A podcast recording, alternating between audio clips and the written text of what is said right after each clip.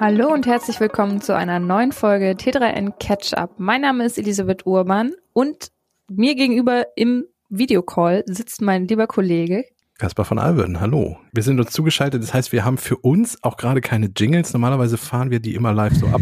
Wir müssen uns jetzt Dinge vorstellen. Äh, wir können uns auch nicht live wirklich sehen. Das wird vielleicht eine etwas andere Folge als sonst, weil wir versuchen wirklich eigentlich immer zusammenzusitzen, aber ich bin gerade erst aus dem Urlaub zurück. Ich hab's noch nicht mental überwunden, ins Büro zu fahren. Ihr müsst euch das auch vorstellen, wir spielen jetzt im Kopf immer die Jingle ab und sollte es jemals eine Outtake-Folge von uns geben, gibt es diese Jingles natürlich auch gesungen, aber im Zweifel wird das hier rausgeschnitten. Ja, und die Folge landet im Giftschrank. Aber äh, Giftschrank ist vielleicht schon die ideale Überleitung zu unserem ersten Thema, oder? Ja, wir sind ganz schnell in die Folge zur Kalenderwoche 36 reingerutscht und starten mit dem Fail der Woche. Der Fail der Woche. Ja. So langsam wird's herbstlich. Richtig. Draußen. Also jetzt gerade ist noch sehr heiß, aber ich freue mich schon auf den Herbst. Und für alle unter uns, die gerne essen, die wissen vielleicht auch, Herbst ist Pilzsaison. Richtig, Federweißer und Pilzsaison. Ähm, und ich weiß nicht, Eddie, wie es bei dir so ist. Mein Opa ist Pilze sammeln gegangen, der kannte sich auch ganz gut aus. Kannst, kannst du in die Pilze gehen, ohne dich irgendwie in Gefahr zu bringen?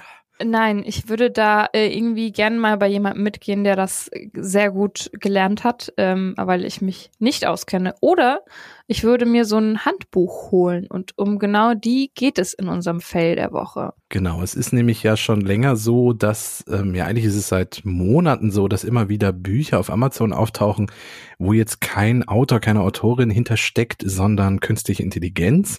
Das sind meistens sogar so ganz billig produzierte Bücher. Also es gab vorher ja auch schon so sehr günstig produzierte Bücher, die äh, als im Selbstverlag quasi erschienen sind und Amazon hat die dann ähm, rausgegeben. Und das gibt's jetzt halt ganz viel mit auch KI.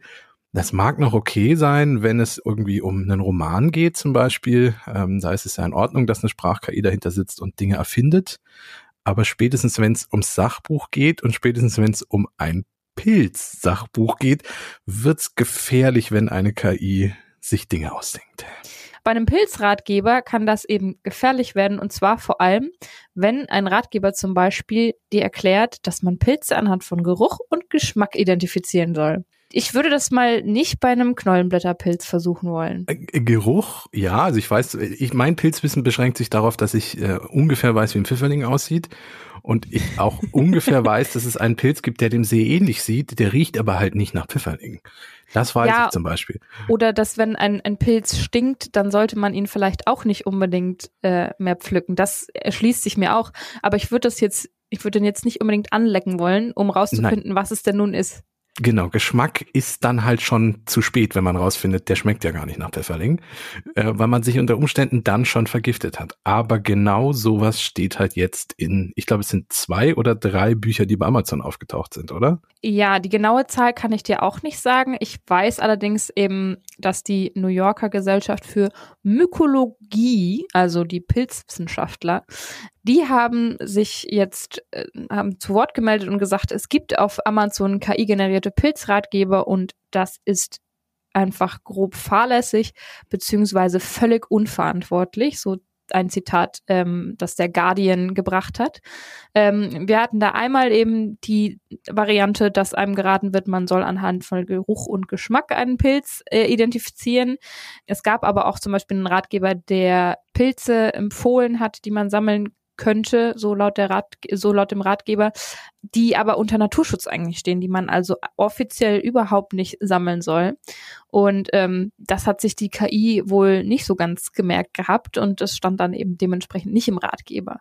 Die PilzwissenschaftlerInnen sagen eben, man soll wirklich nur Pilzratgeber äh, vertrauen, die von Expertinnen und Experten geschrieben sind und sich in Acht nehmen, dass das bei Amazon nicht immer der Fall ist. So, ja. Amazon hat darauf natürlich reagiert. Die haben die namentlich genannten Titel haben sie entfernt mittlerweile, aber so einen richtigen Schutz vor KI-Büchern gibt es irgendwie immer noch nicht. Ja, es ist auch schwer. Also natürlich, wenn man genauer hinkriegt, sich das Buch anschaut und sich ein bisschen auskennt und dann merkt, da steht, beißt doch in den Pilz rein, um ihn zu erkennen, dann kann man relativ schnell entdecken, dass das kein gutes Buch ist.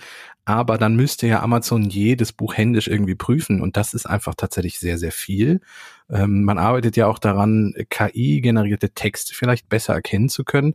Wir haben das selber auch schon mal ausprobiert. Ich habe auch schon Texte in so ein KI-Erkennungstool reingeworfen und habe testweise mal Texte, die ich selber äh, geschrieben habe, reingeworfen und ich habe Texte reingeworfen, die äh, von ChatGPT geschrieben wurden. Die Erkennungsrate ist leider nicht wirklich gut, muss man an der Stelle sagen. Also äh, ich wurde zu 70 Prozent als KI eingestuft, was mich gekränkt hat und der KI-Text wurde zum Beispiel nicht erkannt. Also insofern ähm, auch automatisiert ist das ein bisschen schwierig für Amazon. Äh, ja, Eddie hat, glaube ich, schon ganz viel angesprochen. Guckt euch das Buch genau an. Steht da ein Autor drauf? Wie ist die Aufmachung? Wie viele Leute haben es schon gekauft? Ähm, googelt den Namen von der Autorin oder dem Autor. Ähm, KI ist einfach nicht dafür da, Wissen zu generieren oder zu, äh, zu sammeln, sondern einfach Sprache zu simulieren. Und dann passiert halt sowas, dass die KI solche Pilzbücher schreibt, die hochgefährlich sind. So, nachdem wir unser Pilzkörbchen jetzt äh, gefüllt haben und quasi schon ready für den Festschmaus sind, ähm, würde ich sagen, können ja mal ein kleines Geburtstagsdinner veranstalten. Klingt sehr gut, machen wir im Deep Dive.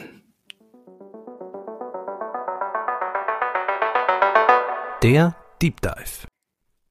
Unser Deep Dive widmet sich heute dem 25. Geburtstag von einem großen, großen Player im Internet, nämlich Google. Google wird äh, 25, beziehungsweise ist schon 25 geworden am 4. September. Und da haben wir uns gedacht, wir gucken uns die Firma, den Werdegang, die Suchmaschine und was da noch alles dazugehört, einfach mal genauer an in dieser Folge. Genau, warum machen wir das? Kann ich sagen, ist doch eigentlich relativ wumpe, ob Google jetzt 25, 35 oder 15 wird. Ähm, Google ist einer der großen Konzerne, die das Internet und die digitale Welt so extrem geprägt haben wie wenige andere. Es gibt natürlich noch ein paar andere. Also die ganz großen Namen sind natürlich Amazon, Microsoft, Apple, Meta, Schrägstrich Facebook und wie sie heißen. Aber Google, wie gesagt, ist auch einer dieser Kandidaten dabei, die auf unser tägliches Leben inzwischen auch schon, also zumindest die Leute, die uns hier gerade hören, werden sicherlich mit Google regelmäßig zu tun haben. Ähm, und deswegen ist es mal Zeit, mal drauf zu gucken auf die letzten 25 Jahre und das aber auch ein bisschen kritisch zu machen. Also wir feiern jetzt hier nicht nur Geburtstag, wir gucken auch mal zurück, was schief ging, wofür der Konzern vielleicht in der Kritik steht und was besser werden müsste. Wir fangen aber erstmal an mit Zahlen und Fun Facts, oder? Ja, ähm, Fun Facts haben wir zwischendrin immer mal wieder. Ähm, ah, sehr gut. Die erste Zahl kommt äh, von mir nochmal, der 4. September 1998 und gegründet wurde Google von Sergey Brin und Larry Page in einer Garage im kalifornischen Menlo Park. Wo sollte ähm, man sonst ein Unternehmen im Silicon Valley ja, gründen als in einer Garage? Richtig. Fun Fact, die äh, Besitzerin dieser Garage war Susan Wojcicki, Woj ich hoffe, ich habe sie richtig ausgesprochen, ähm, die spätere Marketingmanagerin von Google und äh, schließlich irgendwann CEO von YouTube. Dazu kommen wir aber später noch. Jetzt gibt's noch mehr Zahlen von Caspar. Genau, ich habe mal ein bisschen in die Statistikecke gegriffen, ähm, um mal so zu symbolisieren, warum Google vielleicht so ein großer Player ist oder warum er so mächtig auch ist und uns so viel angeht. Gucken wir mal allein auf den Markteinteil bei Suchmaschinen im Jahr 2023. Im Desktop-Bereich, also bei den ganzen klassischen Desktop-Rechnern, lag Google bei den Suchmaschinen bei einem Marktanteil von 84 Prozent. Also äh, überwältigend großer äh, Player in dem Fall. Und bei dem mobilen Marktanteil, also Smartphone und Tablet, liegt Google sogar noch höher, nämlich bei 95 Prozent. Also 95 Prozent der Suchanfragen auf mobilen Geräten sind tatsächlich einfach über Google. Und zu Google gehört ja nicht nur die Suchmaschine, die so heißt, äh, sondern zum Beispiel auch das äh, Betriebssystem Android. Und das hatte 2022 einen Marktanteil von 66,4 Prozent in Deutschland. Also sehr, sehr viele Menschen in Deutschland nutzen täglich Android, das System, ähm, hinter dem irgendwo auch Google steht. Genau, wir werden auch noch zum Thema Monopol von Google kommen, aber ähm, da, der passend dazu, der bei den Betriebssystemen, es gibt im Grunde eigentlich nur noch iOS, was dann und mit Android. Ja, genau, genau, iOS und Android, was dann mit rund 33 Prozent in Deutschland äh, rum. Ich finde es so lustig, in der Tabelle, wenn man sich diese Zahlen anguckt, ist noch Windows Phone und BlackBerry mit dabei. Inzwischen liegen aber beide bei 0,0 Prozent. Aber als die Statistik anfingen aufzuzeichnen, waren sie noch große Player und dann äh, relativ groß im Vergleich zu heute. Und dann kamen halt Android und Apple und haben den Markt sich übernommen. Ähm, wir bleiben kurz bei Android. Wir gucken einmal auf den äh, Play Store von Google, also den App Store, in dem die Apps zu finden sind. 2023 waren das 2,59 Millionen Apps, die man runterladen konnte.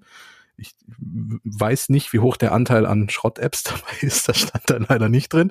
Äh, was ich aber sagen kann, ist, es sind rund 300.000 Apps weniger als noch 2020. Das heißt, die Zahl geht so ein bisschen zurück. Hm, da ist vielleicht ein bisschen ausgemistet worden. Und wir haben uns natürlich zu Beginn dieses Themas auch mal ein bisschen gefragt, Google verbraucht ja bestimmt auch Strom. Wie sieht's denn da aus? Ähm, 2020 hat der Deutschlandfunk geschrieben, also die Kolleginnen und Kollegen vom Deutschlandfunk, eine Google-Suchanfrage verbraucht 0,3 Wattstunden. 20 Mal gegoogelt hat man in etwa so viel Energie verbraucht wie eine Energiesparlampe in einer Stunde. Das genau, liegt das daran, dass Google einfach riesige Rechenzentren betreibt, in denen Server die Arbeit erledigen, die wir vielleicht in unserem Gehirn in dem Moment nicht tun können oder wollen. Dann kommen wir noch einmal zu den Umsatzzahlen, bevor wir dann äh, nochmal ein bisschen in die, in die lustigeren Zahlen abdriften. Wir haben zum Schluss noch sehr lustige.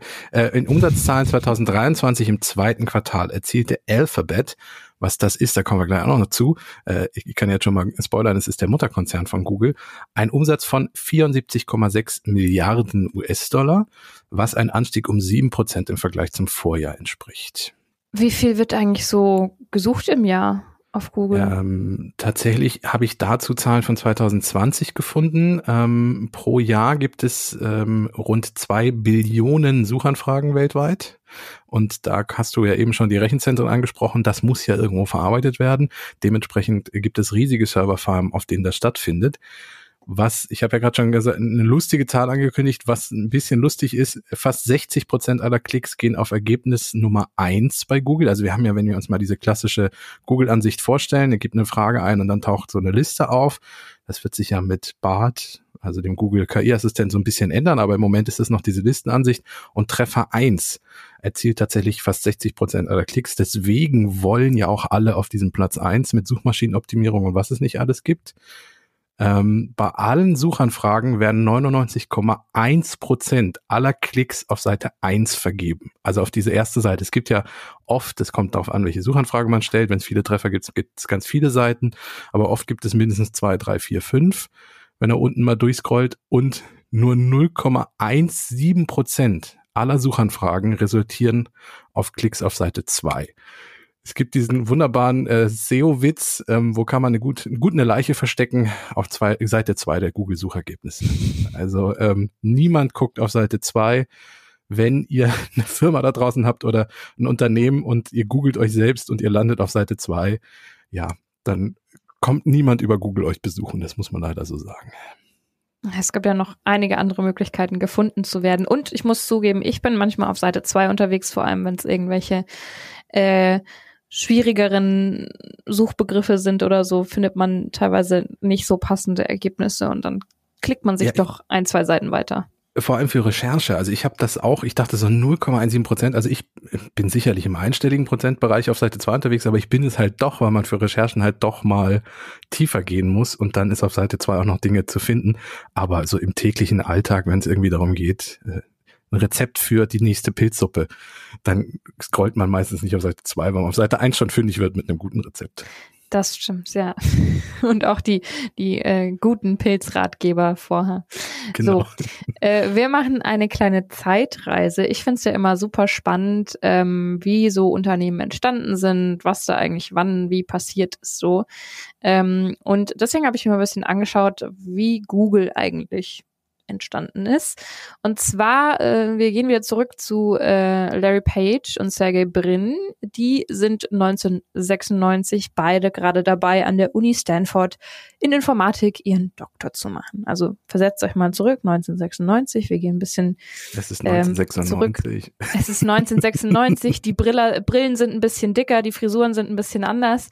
Ähm, und irgendwo an der Uni Stanford äh, sitzen zwei Informatiker an ihren Doktorarbeiten. Und äh, sie treffen sich dann unter anderem im Rahmen eines Forschungsprojektes, das von der National Science Foundation gefördert wird und sollen da Technologien entwickeln, die eine einzige, ganzheitliche und universelle digitale Bibliothek ermöglichen sollen. Also man hat sich überlegt, So eine Uni hat ja eine riesen Bibliothek zum Beispiel.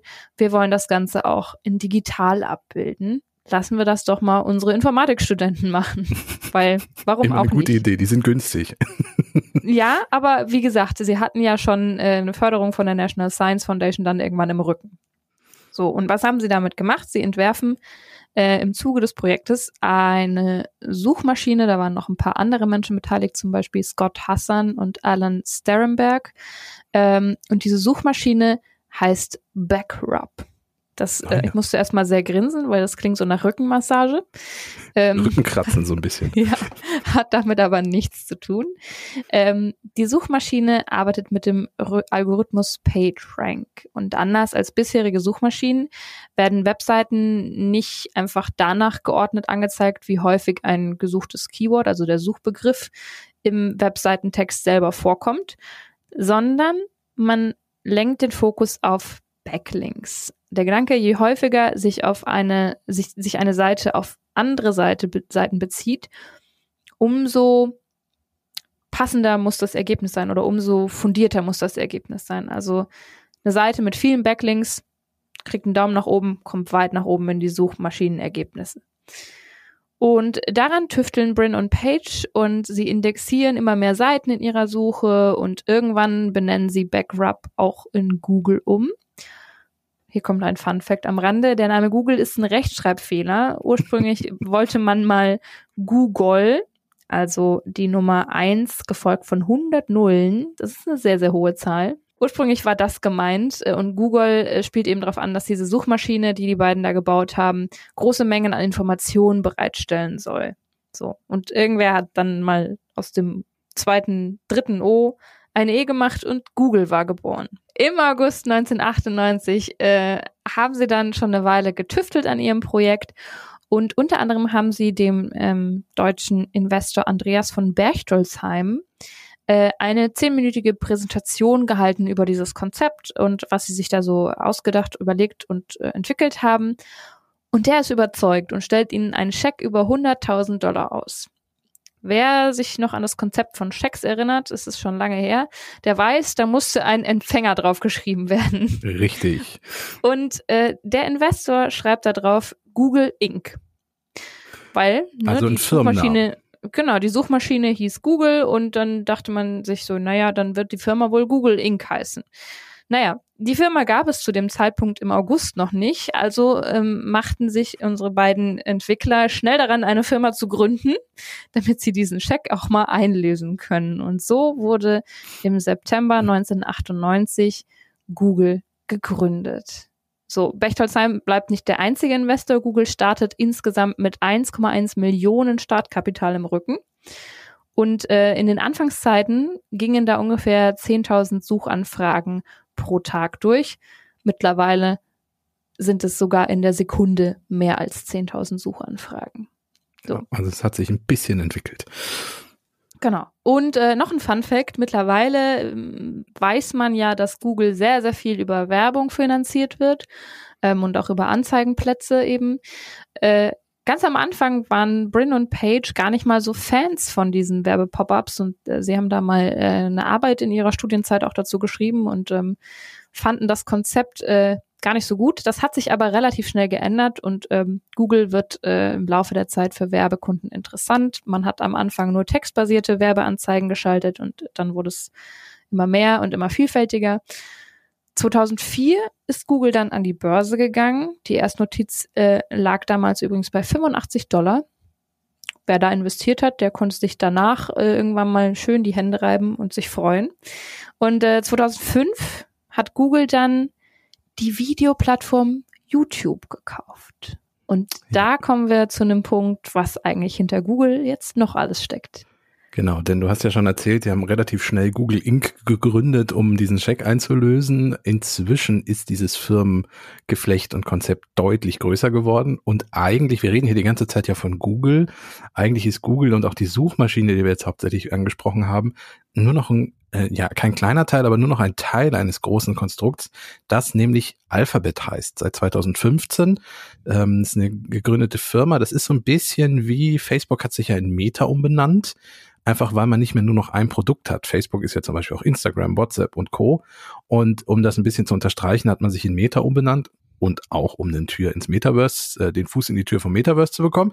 Ähm, und ähnlich hat es Google halt auch gemacht. Man war lange nicht mehr nur noch Google, man hat YouTube gekauft, man hat sich äh, einzelne Produkte auf dem Markt und hat man sich überlegt, um das ein bisschen zu vereinfachen und auch für die Zukunft einfacher zu machen, hat man 2015 halt, wie gesagt, Alphabet gegründet und Google ist jetzt nur noch eine Tochterfirma von Alphabet, hm, ist aber natürlich weiterhin ein ganz wichtiges Geschäft und auch Kerngeschäft. Was gehört denn alles noch zu Alphabet? Also Suchmaschinen haben wir schon gesagt, Android haben wir auch schon angesprochen, den Google Play Store haben wir auch schon angesprochen, YouTube hast du schon genannt, aber es gibt zum Beispiel auch noch Google Maps, es gibt Google Ads, das ist äh, deren Werbefirma quasi. Und dann gibt es noch Firmen, die so ein bisschen weiter weg sind von den klassischen Google-Produkten. Wir haben einmal zum Beispiel die Firma Nest, das ist ein Smart Home Produkt. das ist was für dich wieder. Ja, äh, habe ich. Ich habe nicht ein einziges Nest-Produkt hier. Ähm, dann haben wir Calico, die machen Biotechnik und Gentechnik. Wir haben DeepMind, die sind für KI zuständig.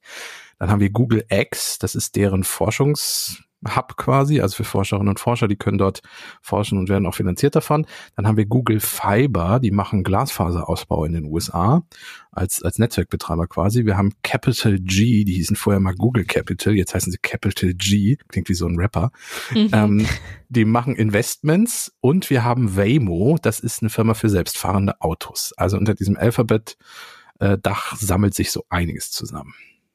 Genau, bei allem, was wir jetzt hier besprechen, muss man dazu sagen, wir können nicht alles aufzählen, was zu Google gehört und was es so an Produkten gibt, einfach weil wir dann sehr, sehr, sehr lange in diesem Podcast sitzen würden und ihr wahrscheinlich spätestens Stunden. jetzt abschalten würdet. Stunden so, deswegen, würden wir sitzen. Deswegen kürzen wir das Ganze auf ein paar spannende Sachen. Ähm, und äh, haben aber auch noch ein paar Google-Produkte mitgebracht. So, was gibt's denn alles abseits von der Suche, die wohl jeder von uns schon mal benutzt hat? Genau, also äh, Firmen haben wir jetzt aufgezählt, ähm, aber die Produktliste ist quasi noch viel, viel länger nur ein paar davon. Google Assistant, den kennen viele wahrscheinlich auch, das ist der Sprachassistent. Dann haben wir Google Bilder, wir haben Google Books, wir haben Google Flüge, wir haben Google News, wir haben Google Podcasts, wir haben Google TV, Google Chat, Google Drive, Google Meet, wir haben Gmail, das Mailprogramm, wir haben Google Docs, wir haben Google Kalender, wir haben Google Street View, Google Analytics, wir haben Chrome, wir haben Chrome OS, das ist ein Betriebssystem, wir haben Android Auto und so weiter und so fort. Also die Liste ist tatsächlich nochmal mindestens um das Doppelte verlängerbar. Google probiert sich da natürlich auch immer wieder aus und äh, überlegt sich, was man so machen könnte und macht von verschiedenen Programmen auch unterschiedliche Versionen, die dann teilweise ganz furchtbar ausgesehen haben in der Vergangenheit oder die dann irgendwann niemand mehr genutzt hat, weil einfach ein anderer Anbieter das Ganze besser gelöst hat. Google hat zum Beispiel mal eine eigene Wikipedia-Idee gehabt quasi und naja, Wikipedia hat sich durchgesetzt. Und ähm, es gibt tatsächlich ein äh, sehr schönes Projekt, ähm, wo man das bisschen einsehen kann, was Google schon alles so eingestampft hat. Und zwar ist es der Friedhof der Google-Produkte. Ähm, wir packen euch den Link dazu mal in die Folgenbeschreibung. Der ist tatsächlich sehr gut gepflegt, der Friedhof. Ähm, und äh, ja, da könnt ihr euch mal so ein bisschen reinfuchsen in die Geschichte von Google und was es da schon alles gab. Genau, chronologisch äh, sortiert sind da quasi die Grabsteine von Produkten, die da sind. Ähm, da ist dann zum Beispiel auch, weil du ja schon die Wikipedia-Variante, es gibt, gab auch mal ein Google-Netzwerk, wer sich daran erinnert, soziales Netzwerk Google Plus. Ähm, auch das, äh, ich hatte mal Google Plus-Account, fällt mir gerade auf. Äh, auch das ist äh, eingestampft worden. Google hat so ein bisschen fast den Ruf und die Tradition, sehr viele Dinge auszuprobieren, aber auch sehr viel dann auch wieder sein zu lassen. Wir sehen es an der langen Liste an Produkten. Übrigens, ähm, der Google-Friedhof wird äh, nicht von Google selber gepflegt, sondern von einem Entwickler, der sich dieses Projekt ausgedacht hat. Wäre sehr selbstironisch, wenn Google den auch pflegen würde. ich glaube, so selbstironisch sind sie nicht. ja, aber man, man, man könnte es meinen so. Deswegen hier mal noch Props an der Stelle. So, jetzt haben wir schon ganz viele Produkte aufgezählt. Wir haben äh, aufgezählt, welche Unterfirmen es gibt und man sieht einfach daran, wie groß der Konzern ist. Ähm, Google steht aber natürlich auch immer wieder in der Kritik in den 25 Jahren, die es die Firma gibt. Und ähm, wir haben nur ein paar der Kritikpunkte mal rausgegriffen, für uns irgendwie so ein bisschen die größten, die dann aber auch zeigen, Größe ist zum Beispiel so ein Problem zum Thema Monopol, da kommen wir gleich noch zu. Ähm, ein sehr großen Probleme, die auch immer wieder ein Thema sind, und das ist eine Debatte, die ich habe mal so versucht, ein bisschen zurückzudenken, die vor ein paar Jahren irgendwie größer geführt war und lauter geführt war, ähm, nämlich die der Datenerhebung und des Datenschutzes.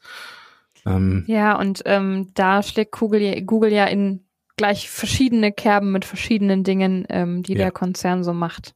Denn eines der Erfolgskriterien von Google ist ja nun mal, dass sie über uns alle Daten erheben, die ihre Produkte benutzen.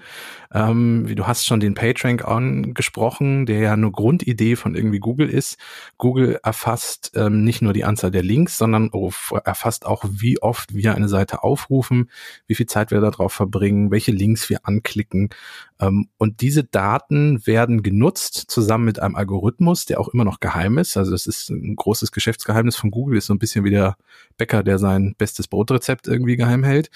Ähm, und dieser Algorithmus sorgt dann dafür, dass die Suchvorschläge äh, verbessert werden und personalisierter werden. Und das ist ja auch der Grund, warum Google so erfolgreich wurde. Einfach weil gefühlt, ich kann es natürlich nicht bestätigen mit Zahlen, aber gefühlt waren die Suchergebnisse oft bei Google besser, als sie das bei Konkurrenzprodukten gab, die früher groß waren. Stichwort Yahoo zum Beispiel. Gefühlt hat man bei Google die besseren Suchergebnisse auf Seite 1 gefunden als damals bei Yahoo, was unter anderem daran liegt oder lag, dass Google so viele Daten erhebt und das mit einfließen lässt. Ja, das ist ja ähm, so, ein, so ein kleines Grundproblem, was ähm, wir immer wieder beobachten, wenn es eben um das Thema Algorithmen und ähm, Datenauswertung geht. Stichwort TikTok zum Beispiel ja auch, dass TikTok ähm, seine User sehr gut analysiert und denen dann immer das Passende ausspielt, damit die Nutzungszeit immer länger und länger wird.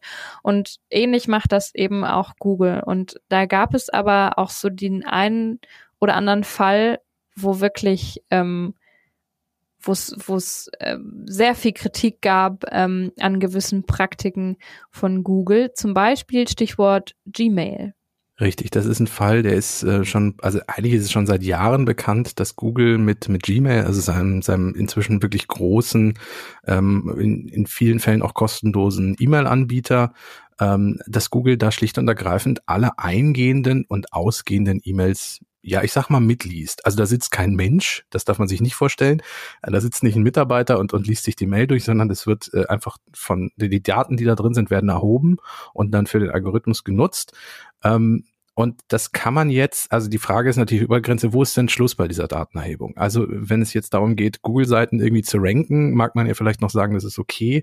Wenn es dann darum geht, irgendwie, dass alle E-Mails mitgelesen werden, ähm, kann das vielleicht schon einem aufstoßen. Man kann das im Grunde auf zwei Seiten betrachten. Einmal so wie Google es sieht. Ähm, das ist super praktisch, weil wenn wir deine E-Mails lesen, dann können wir zum Beispiel, wenn da ein Termin drin steht, den automatisch in deinen Kalender eintragen. Oder wenn du einen Flug gebucht hast und die Bestätigungsmail bekommst, dann können wir diesen Flug automatisch dich auf deinem Smartphone erinnern, ohne dass du was tun musst. Oder wenn der Flug Verspätung hat, kriegst du eine Nachricht oder so. Ähm, also es ist immer dieser Komfortgedanke, wir personalisieren Dinge für dich und, und nehmen dir Arbeit ab. Äh, dafür müssen wir natürlich in dein E-Mail-Konto reingucken. Man kann aber auch einfach sagen, so wie viele Datenschützer, also da stehen so viele persönliche Dinge drin in so Mails äh, und das auszuwerten macht uns immer mehr zum gläsernen Kunden und dann kommt ja noch ein zweites Problem dazu. Wenn ich Gmail nutze, dann mag ich ja vielleicht sagen, okay, das ist okay für mich, ich möchte das, äh, es ist in Ordnung, dass Google das macht. Aber was ist denn, wenn ich Google gar nicht oder Gmail gar nicht nutzen möchte, aber jemanden eine Mail schreiben muss, der ein Gmail-Konto hat? Und spätestens, wenn die dort eingeht, wird sie ja auch analysiert. Das heißt, das ist so ein bisschen das WhatsApp-Problem, was es ja auch mhm. gibt. Ähm, ich nutze WhatsApp zwar nicht, aber das Telefonbuch von anderen hat meine Nummer und damit hat WhatsApp sie auch. So, also das ist so ein bisschen ähm, große Kritik von Datenschützern, die so in Richtung Google geht, dass sie einfach ein, ein ja eine Datenkrake sind. Das ist auch mal wieder das Wort, was immer wieder kommt. Genau, also da haben wir wieder so einen klassischen Fall von, wenn was kostenlos ist im Internet, dann zahlen wir mit unseren Daten und ähm, nun könnte man ja sagen, ja gut, äh, Datenschutz, naja, das Internet weiß eh schon alles über mich, dies, das. Aber es geht vor allem aus meiner Sicht ja auch um die Souveränität. Und das hast du eben schon angesprochen. Wenn ich bei jemand eingespeichert bin, der eben Google-Kontakte nutzt, dann hat Google meine Nummer auch. Und ich habe überhaupt keine Macht zu entscheiden, dass das nicht passieren soll. Oder auch bei diesen Mails. Ich kann nicht angeben, du, äh, Google, halte ich aus meinem Mail-Account gefälligst raus. Ist ja schön, dass du mir hier Bequemlichkeit anbieten möchtest, aber ich würde lieber selber entscheiden ähm, und mach mir dann vielleicht die eine Gehirnwendung mehr Mühe, meinen Termin selbstständig in den Kalender einzutragen, anstatt dass Google alles liest, was ich da so äh, in meinem Mail-Account rein und raus bekomme. So, und diese Möglichkeit wird nur sehr bedingt gegeben und ist auch immer wieder schön versteckt. Und ähm, ist auch ganz spannend, was Google da manchmal an wilden Analysen betreibt. Ich fand es auch sehr lustig. Ähm, wir haben mal geguckt mit ein paar Kolleginnen, ähm, inwiefern sich unsere Privatrechner von unseren ähm, auf Arbeit genutzten Rechnern, wie sich da die Google-Profile unterscheiden. Und ich bin zum mhm. Beispiel auf meinem Arbeits-Google-Profil bin ich eindeutig als männlich zugeordnet, weil ich mich hauptsächlich mit Technikthemen beschäftige. Auf meinem Privatrechner bin ich eher weiblich eingeschätzt. Und das ist so einfach wilde Assumptions, ähm, die da dann auch teilweise einfach überhaupt nicht zusammenpassen und aber von Google eben, ohne dass ich gefragt werde, ob ich das möchte, großartig erstellt werden. So. Und bis ich alles deaktiviert habe, was mich da äh, trackt, das dauert schon mal ordentlich. Genau, ähm, es hört ja nicht bei Mails auf, denken wir nur an Standortdaten von Google Maps. Also ich kenne den Fall aus der Familie, dass Leute mit einem Android-Telefon zum Italiener essen gegangen sind und Google dann per Push-Mitteilung ein Anbot, das Restaurant doch in Google Maps mal zu bewerten, in dem man gerade sitzen würde ohne dass man dem Telefon gesagt hätte, man wäre beim Italiener oder so. Und da fängt es ja. dann an, so ein bisschen gruselig mhm. zu werden. Ähm, das ist jetzt drei oder vier Jahre her. Es ist kein ganz aktueller Fall, aber das gab es halt. Ähm, und ein kleiner Tipp am Rande. Wir packen euch das als Anleitung auch nochmal in die Show Notes. Das wäre jetzt zu lang, das auszuführen. Aber ihr könnt in Europa Daten von großen Konzernen, die eure Daten haben, alle gesammelt auch runterladen. Das ist nicht schön, das ist auch nicht wirklich toll aufbereitet und das ist auch ein Weg dorthin, das zu tun. Aber es lohnt sich da mal reinzugucken, weil dann sieht man, welche Daten äh, zum Beispiel Google wirklich von einem hat. Also sind alle Standortdaten dabei? Wie ist es denn äh, mit Mails und so weiter und so fort? Was wird denn da analysiert? Dann hast du gesagt, ähm, in welche Werbegruppe du eingestuft wurdest auf deinem Arbeitsrechner. Das steht da auch drin. Da steht dann drin, als was man eingestuft wird und für was man werberelevant ist und so. Also ähm, guckt euch die Anleitung mal an, wenn euch das interessiert. Das dauert ein paar Tage, bis Google die Daten alle zusammengestellt hat, aber dann könnt ihr die in einem ZIP-Ordner runterladen und euch da mal durchwühlen. Das ist äh, ein kleines Projekt, was, was immer wieder Spaß macht. Ich mache das ab und an mal, äh, auch um Firmen zu ärgern, damit sie, um zu gucken, ob sie diese Funktion wirklich anbieten, weil sie rechtlich verpflichtet sind. Aber es ist auch immer wieder schön, mal zu sehen, was da so alles drin steht. Aber wie gesagt, das nur auf Anfrage. Also überlegt euch mal, ob ihr das vielleicht machen wollt. Ja, da, da sieht man sehr deutlich, ähm, wo der Komfort quasi wichtig ist und ähm, wo man dann als Unternehmen getrost auf den Komfort des Users verzichtet, weil er einfach ja. ähm, nicht geschäftsfördernd wäre, so der Komfort bei der Datensouveränität. Naja, so viel zum Thema Kritik an äh, Google. Also ihr seht schon, 25 Jahre Google ist nicht nur ähm, große Geburtstagsparty, sondern es ist auch das Bewusstsein, dass aus einem Projekt von zwei Informatikstudierenden ein Riesenweltkonzern geworden ist, der von der Überzeugung erstmal, naja, Werbung finden wir nicht so cool, auf eine riesige Werbemaschine hingewachsen ist, die das Leben von den meisten von uns sehr stark prägt, beeinflusst. Ich werde auch regelmäßig, möchte sich mein Telefon mit ähm, dem Google-Sprachassistenten bei mir melden, ich soll doch irgendwas per Audio mal eingeben in die Google-Suche. Dann sage ich, nein, danke, ich möchte das nicht. Dann meldet er sich zwei Minuten später wieder. Ähm, und ja, wie, wie einfach aus so einem kleinen Studieprojekt ähm, in Stanford so ein Riesenkonzern geworden ist. Ähm, das der, der Gutes und, und Schlechtes ermöglicht hat. Also genau. der, der das Internet für uns sortiert und uns irgendwie da durchführt und uns Wege zeigt, wie wir Informationen finden, weil ohne Suchmaschinen wie Google wäre das schlicht nicht möglich, weil die Masse, die da draußen steht, ja, und andererseits, äh, sobald wir nicht dafür zahlen, zahlen wir mit unseren Daten. Und das, äh, ja, es ja, ist und, äh, Fluch und, und, Segen zugleich. Und auch, ähm, du musst ja auch als Unternehmen oder als Organisation, wenn du bei Google gefunden wirst, musst du ja auch Leute quasi quasi damit beschäftigen, ähm, die dafür sorgen, dass du bei Google gefunden wirst. So, also ja. ja, Google sortiert, aber Google sortiert auch eben nach einem bestimmten Muster und sehr eingeschränkt in seinen Rahmen der Möglichkeiten. Ja, mal, mal, mal gucken, wo wir in 25 Jahren sind und über, über den 50. Geburtstag von Google würde ich sagen, sprechen wir dann auch nochmal und gucken mal, wie sich der Konzern dann entwickelt hat und ob es dann Google noch gibt, wer weiß. ja, aber ich würde sagen, für heute pusten wir mal die Kerzen auf der Geburtstagstorte aus und gehen weiter zum Netzfundstück.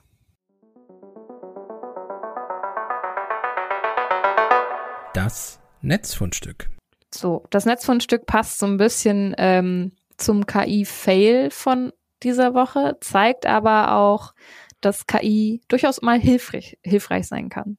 Genau, wir, wir hauen ja immer mal wieder auf KI drauf und ähm, das Problem ist aber gar nicht die KI selber, weil wir haben ja schon ganz oft drüber gesprochen, KI ist äh, eigentlich ein Tool für Sprache, also zumindest die Large Language Modelle, über die wir reden, es gibt ja noch Bild-KIs, dann hast du nicht gesehen, aber diese, diese Sprach-KIs sind ja ein, eine Möglichkeit, Sprache irgendwie zu verstehen und äh, sind, also es ist kein echtes Verständnis, also immer vorsichtig, aber äh, mit Sprache umzugehen und Sprache zu simulieren, die vorher einfach nicht möglich war und äh, ChatGPT und Co. sind nicht dafür da, eine sichere Quelle zu sein. Stichwort Pilzbücher, weil sie einfach Dinge erfinden.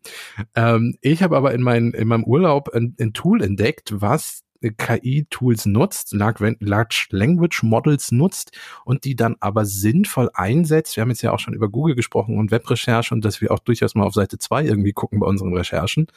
Ähm, dieses KI-Tool nennt sich Perplexity und ist über Perplexity AI erreichbar. Den Link packen wir euch auch in die Show Notes. Und ähm, die, der Sinn und Zweck von dem Tool ist, eine Art Startpunkt für eine Recherche zu sein, äh, zu einem Thema oder zu einer Websuche. Wie funktioniert das Ganze denn? Das ist im Grunde eine Webseite. Es gibt auch iOS und Android Apps, wenn ihr das lieber mögt. Ähm, eine Webseite, in der ihr wie bei ChatGPT eine Frage eingebt, ein Textfeld. Und der große Unterschied ist, das Programm durchsucht unter anderem das Netz nach aktuellen Quellen und äh, nutzt diese Quellen, um daraus eine Antwort zu generieren. Also es ist nicht so, dass das Tool eine Antwort erfindet, sondern es nutzt, wie gesagt, diese Webergebnisse und der ganz große Unterschied, es zeigt auch die zugehörigen Quellen und gibt auch Fußnoten an, was ja zum Beispiel ChatGPT überhaupt nicht macht. Ich weiß gar nicht, woher ChatGPT seine Informationen hat. Ähm, Perplexity gibt das eben an und das Schöne ist, man kann dann noch weiterführende Informationen sich angucken. Äh, unter anderem gibt es zum Beispiel ein Feld darunter, wo dann zugehörige Fragen gestellt werden. Also wenn ich jetzt zum Beispiel nach einer Pilzsuppe frage. Also aus dem Thema Pilze kommen wir heute nicht mehr raus. Ähm, das ist jetzt nicht unbedingt was man für Perplexity, da braucht man kein, äh, kein KI-Tool für. Aber wenn ich das eingebe, kommen dann unten raus noch weiterführende Fragen. Zum Beispiel wie, welche Pilze sind dann am besten geeignet für so eine Suppe? Oder ähm, wo kann ich denn, äh, welches, welches Rezept ist denn insgesamt das Beste oder so? Also es geht auch noch weiterführend. Und wie gesagt, das Schöne ist halt, dass man auch die Quellen einzeln dann ansteuern kann. Und ähm, ja, deswegen ist das, das Webtool ein ganz guter Anfangspunkt für so eine Webrecherche. Es ist kein umfassendes Ergebnis, also auch die Zusammenfassung, die man dann bekommt, äh, würde ich auch immer noch nicht zum Beispiel nehmen und sie eins zu eins in der Hausarbeit oder so schreiben. Aber es ist ein guter Startpunkt, um, um loszulegen und ins Netz dann weiter zu starten. Und was Perplexity AI ja auch so ein bisschen kann, ist das Thema im weitesten Sinne Fehlerkultur. Mhm. Weil im Gegensatz zu ChatGPT ähm, gibt es ja auch mal den Fall, dass da nichts gefunden wird, ne? Genau, oder nicht ausreichend. Und dann sagt das Tool das auch äh, zum Beispiel, äh, dazu hab, äh, da ich dazu in den Suchergebnissen keine Informationen finden konnte, kann ich keine genaue Antwort auf diese Frage geben. Das ist etwas, was man bei ChatGPT im Grunde nicht lesen wird, weil wenn ChatGPT keine Infos dazu findet, erfindet es welche. und Perplexity macht an der Stelle dann halt halt und sagt, nein, Transparenz, ich habe hier nichts, musst du woanders gucken. Ähm, und das ist natürlich ein Riesenvorteil im Vergleich zu, zu anderen Tools. Und wie gesagt, hier werden die Large Language Models nur genutzt, um Informationen im Netz zu verstehen, zu sammeln und zu komprimieren. Und so sollten KI-Tools eigentlich auch eingesetzt werden, nicht um mhm. Bücher damit zu schreiben. Ja, also sinnvolle Quellenangaben und Mut zur Lücke. Das klingt ja ganz gut. Du hast jetzt schon gesagt, iOS und Android App gibt's auch dazu. Das Ganze ist kostenlos, ne? Ja, genau. Also man wird auch hier, und das gibt Perplexity auch an, auch die Daten, die man dann eingibt, werden analysiert. In der Regel gibt man da ja keine personenbezogenen Daten ein. Also wenn ich jetzt wissen will, was ein Quantencomputer ist, ist das nicht unglaublich relevant. Ähm, aber natürlich analysiert Perplexity, was mit der, mit dem Tool gesucht wird und verbessert damit auch sein eigenes Tool. Da sind wir wieder bei Thema, was, was Google ja auch macht. Ähm, man zahlt damit seinen Daten. Es gibt auch eine Pro-Version, denn die Anfragen sind auf 600 Anfragen pro Tag begrenzt. Ich hätte jetzt ich glaube, an 600 Anfragen komme ich in der Regel nicht an. Also ran. zumindest, zumindest zum Thema Pilzsuppe könntest du dich innerhalb dieser 600 Anfragen gut informieren. Wa wahrscheinlich, ja. Ähm, wenn man mehr möchte und wenn man besseren Support möchte und wenn man das Tool auch noch ein bisschen ausreizen möchte, gibt es auch eine Pro-Version. Das ist noch in Beta und auf einem Discord-Server ist ein bisschen komplizierter. Ähm, das Tool steht auch noch am Anfang, aber auch da kann man dann ein bisschen Geld für zahlen. Aber wie gesagt, Daten muss man an der Stelle natürlich auch wissen, was man eingibt, wird ausgewertet spannende Sache. Ich würde sagen, das war's mal mit unserem Netzfundstück und äh, wir kommen fast schon zum Ende, aber natürlich haben wir vorher noch für euch die gute Nachricht.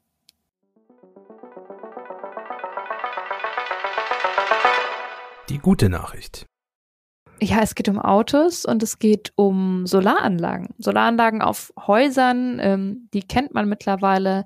Solarparks kennen wir auch so, den einen oder anderen mittlerweile. Es gibt ja auch schon Radwege, wo dann irgendwie Solarplatten oben drüber sind. Balkonkraftwerke.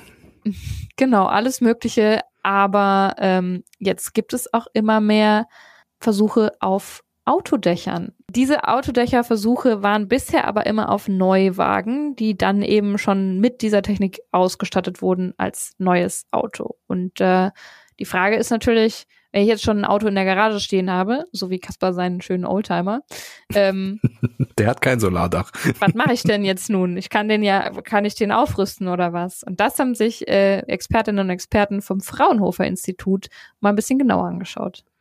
Genau, die haben nämlich äh, sehr naheliegend eine Klebefolie entwickelt, in der eben diese Solarzellen integriert sind. Und diese Klebefolie kann man ganz individuell für jedes Auto anpassen und kann dann zum Beispiel bei einem Auto, was bisher kein Solardach hat, ein Solardach machen. Aber man kann auch so Dinge wie die Motorhaube bekleben oder je nachdem, wie der Kofferraum aussieht, auch den.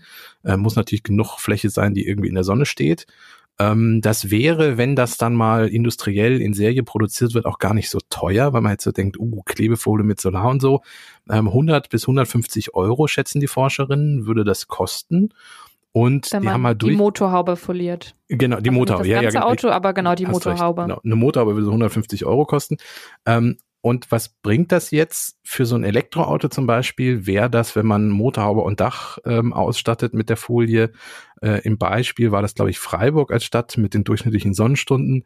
Ähm, ich glaube, Freiburg hat sehr viele Sonnenstunden. Wären das rund 4000 extra Kilometer, was ja schon durchaus beachtlich ist.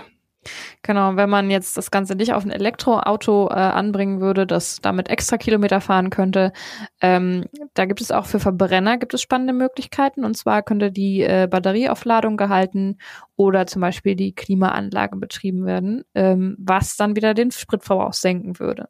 Genau. Äh, das Projekt wird auf der IAA in München vorgestellt, die jetzt eben gerade läuft. Und es gibt leider ein kleines Aber.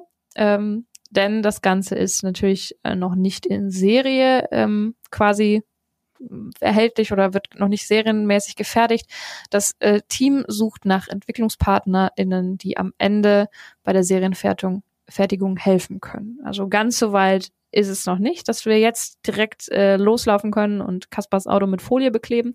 Ähm, aber wer weiß, vielleicht demnächst. Ich weiß auch gar nicht, was, was, äh, was der TÜV dazu sagt bei einem Oldtimer. Ähm, jetzt, jetzt könnte man ja. natürlich noch, ein, einen positiven Aspekt möchte ich noch erwähnen, und zwar, jetzt könnte man sagen, oh, so schwarze Folie auf Motorhaube und Dach, das sieht nicht schön aus. Ähm, es gibt die auch in Farbe. Also ich würde jetzt nicht sagen, immer treffend in jeder Wagenfarbe, aber zumindest Silber, Rot, Blau und so. Äh, so dass die es zumindest Standardfarben, genau, dass es dann zumindest ähnlich aussieht. Ähm, das, äh, das gehört zu den individuellen Anpassungen. Also man muss jetzt nicht damit rechnen, dass alle mit schwarzen Motorhauben in Zukunft durch die Gegend fahren. Das ist doch für die Menschen mit einem, die Wert auf Ästhetik legen, ist das doch auch eine gute Nachricht noch. Ganz zum Ja. Schluss der guten Nachricht quasi. So, und äh, mit diesem positiven Schwung entlassen wir euch in die restliche Woche. Schön, dass ihr uns zugehört habt. Wir freuen uns aufs nächste Mal. Wenn ihr mögt, empfehlt uns gerne weiter, lasst uns eine Bewertung da und so weiter. Ihr kennt das Spiel, es hilft uns sehr, sehr weiter, wenn ihr uns auch Feedback gebt oder ähm, eben uns weiterempfehlt. Und dann würde ich sagen, war's das für heute, ne? Genau. Ähm, macht's gut, schöne Woche und bis nächste Woche. Tschüss. Tschüss.